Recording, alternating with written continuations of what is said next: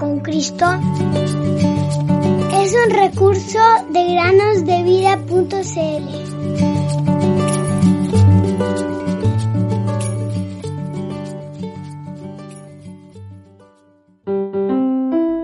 De modo que si alguno está en Cristo, nueva criatura es. Las cosas viejas pasaron. He aquí todas son hechas nuevas. Segunda Corintios 5:17. Bienvenidos queridos amigos y amigas a un nuevo día de meditaciones. El día de hoy hablaremos, como lo hemos hecho en otras ocasiones, acerca de la creación de Dios, o en especial esas partes de la creación que son bastante peculiares. En el sureste de Australia y Tasmania se encuentra una pequeña criatura que bien podría ser llamada el rompecabezas de los zoólogos. Tiene el pico como el de un pato, pelaje como el de un topo, tiene una cola plana como la de una abeja, cuatro patas palmeadas de cinco dedos y pone huevos como un pájaro. Parece un animal bastante confuso. Puede dormir flotando en el agua como una botella o acurrucado en su nido. También puede enroscarse como un erizo cuando se asusta. Además, puede gruñir como un cachorro cuando se enfada. Es el pequeño ornitorrinco. El ornitorrinco excava un largo túnel, a veces de 15 metros, en la orilla del río, al final del cual construye un tosco nido de hierbas secas y allí pone uno o dos huevos. La madre ornitorrinco se sienta sobre ellos como un pájaro hasta que nacen y entonces alimenta a las crías con su leche. El túnel del ornitorrinco tiene dos entradas, una por encima y otra por debajo del agua. El ornitorrinco duerme de día y caza de noche en el fondo del río, ya sea gusanos e insectos acuáticos que almacena en sus bolsitas ubicadas en la mejilla, y luego sube a la superficie para comer. Hay muchos animales extraños en la interesante creación de Dios. Y bien podemos decir con el salmista, cuán numerosas son tus obras, oh Señor. Con sabiduría las has hecho todas. Salmo 104, 24. Bien podemos alabar a Dios y decirle, tú creaste todas las cosas y por tu voluntad existen y fueron creadas. Apocalipsis 4:11. Cuando el ornitorrinco fue descubierto en el año 1797, los zoólogos no podían decidir qué era o cómo llamarlo.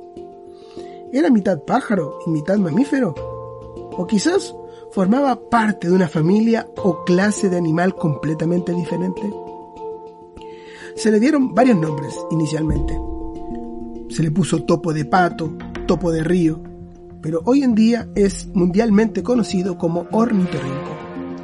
Es uno de los animales más raros del mundo y está en peligro de extinción. Sería una pena que un animal tan interesante desapareciera para siempre de la Tierra.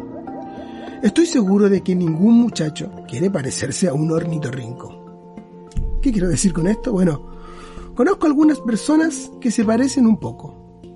En verdad, simplemente no se sabe lo que son. A veces parecen ser cristianos, fieles seguidores del Señor Jesús, y otras veces parecen todo lo contrario. Cuando están con otros cristianos actúan como ellos en las cosas que dicen y hacen. Pero cuando están en compañía de gente del mundo, mmm, hablan y se comportan como ellos.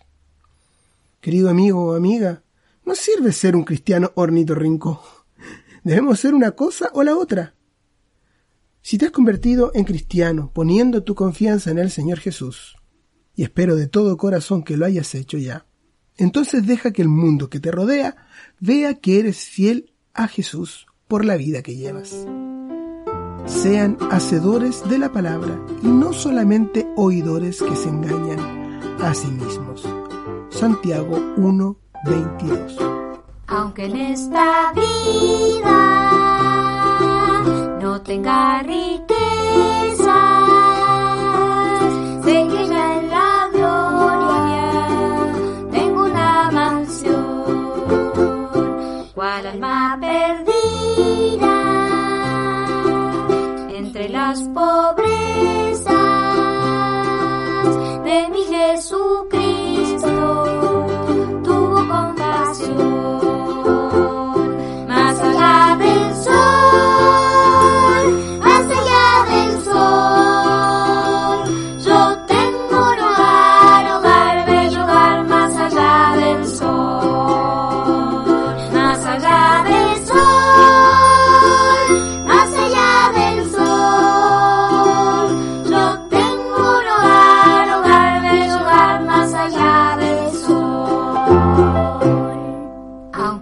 esta vida.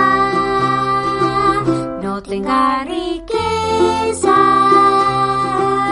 sé que ya en la gloria tengo una mansión, cual alma perdida entre las pobrezas de mi Jesucristo